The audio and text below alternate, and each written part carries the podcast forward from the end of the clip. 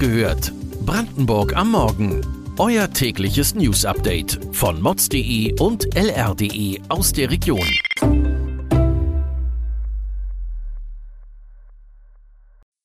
Guten Morgen an diesem 9. August.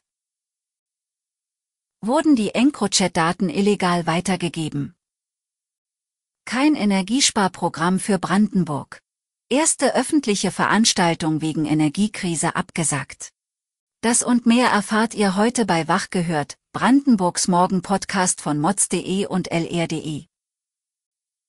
Französische Ermittlungsbehörden haben in den letzten Jahren massenhaft abgefangene EncroChat-Daten an die deutsche Justiz weitergereicht.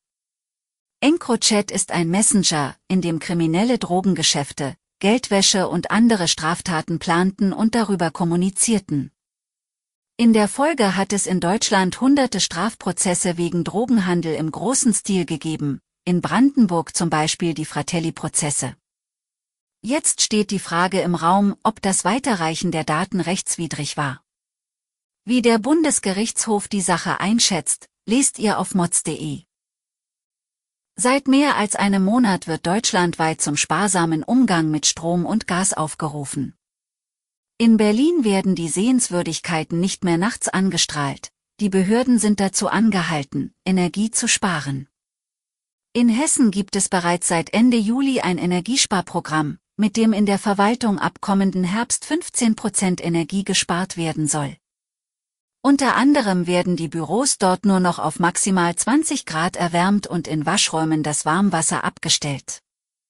In Brandenburg gibt es ein solches Programm noch nicht. Aber eines ist klar, die Temperaturen in den Brandenburger Klassenzimmern ändern sich nicht.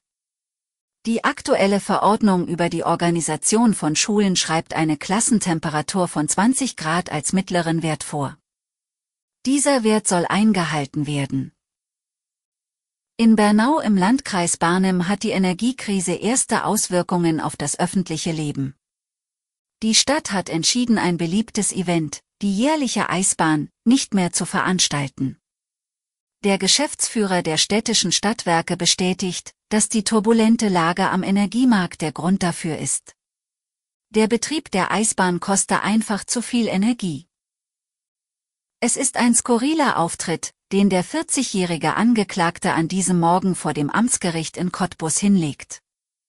Immer wieder fängt er an zu reden, beleidigt vor den Ohren des Richters einen Polizisten und muss schließlich kurzzeitig des Saales verwiesen werden. Er hat ein Verfahren wegen unerlaubtem Waffenbesitz am Hals. Die Waffe ist dabei keine Pistole oder ein Gewehr. Der Mann hat einen sogenannten Nunchaku besessen. So bezeichnet man zwei durch eine Kette verbundenen Holzstäbe. Die auch als Würgeholz bezeichnete Waffe kennt man vor allem auf Kung-Fu- oder Karate-Filmen. Nunchakus gelten in Deutschland als gefährliche Waffe und sind verboten. Ausnahmen von diesem Gesetz gibt es nicht, auch nicht für Kampfsportler. Wie der Prozess für den Angeklagten ausgeht, erfahrt ihr auf lr.de. Wer von Woltersdorf nach Rüdersdorf fahren will, muss seit Jahresbeginn den Umweg über den Berghofer Weg nehmen. Denn die Brücke über den Stolp, direkt zwischen beiden Gemeinde gelegen, wird saniert. Doch weil der Einsatz von Baumaschinen Schäden an den umliegenden Häusern anrichten könnte, ruhen die Arbeiten seit Ende Juni. Außerdem gibt es Lieferschwierigkeiten.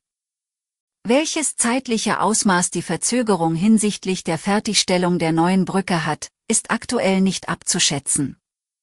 Zuletzt war Ende 2023 als Ziel anvisiert worden. Jetzt müssen die Anwohner noch länger auf ihre Hauptverkehrsader warten. Weitere Details und Hintergründe zu den heutigen Nachrichten lest ihr auf mods.de und lr.de.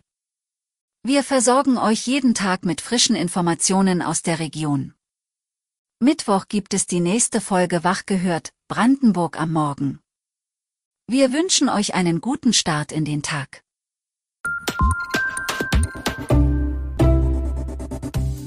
Wach gehört Brandenburg am Morgen ist eine Produktion von mods.de und lr.de. Wir freuen uns auf euer Feedback per Mail an wachgehört.mods.de. Ihr findet uns auf allen bekannten Podcast-Plattformen. Abonniert uns für euer tägliches News-Update.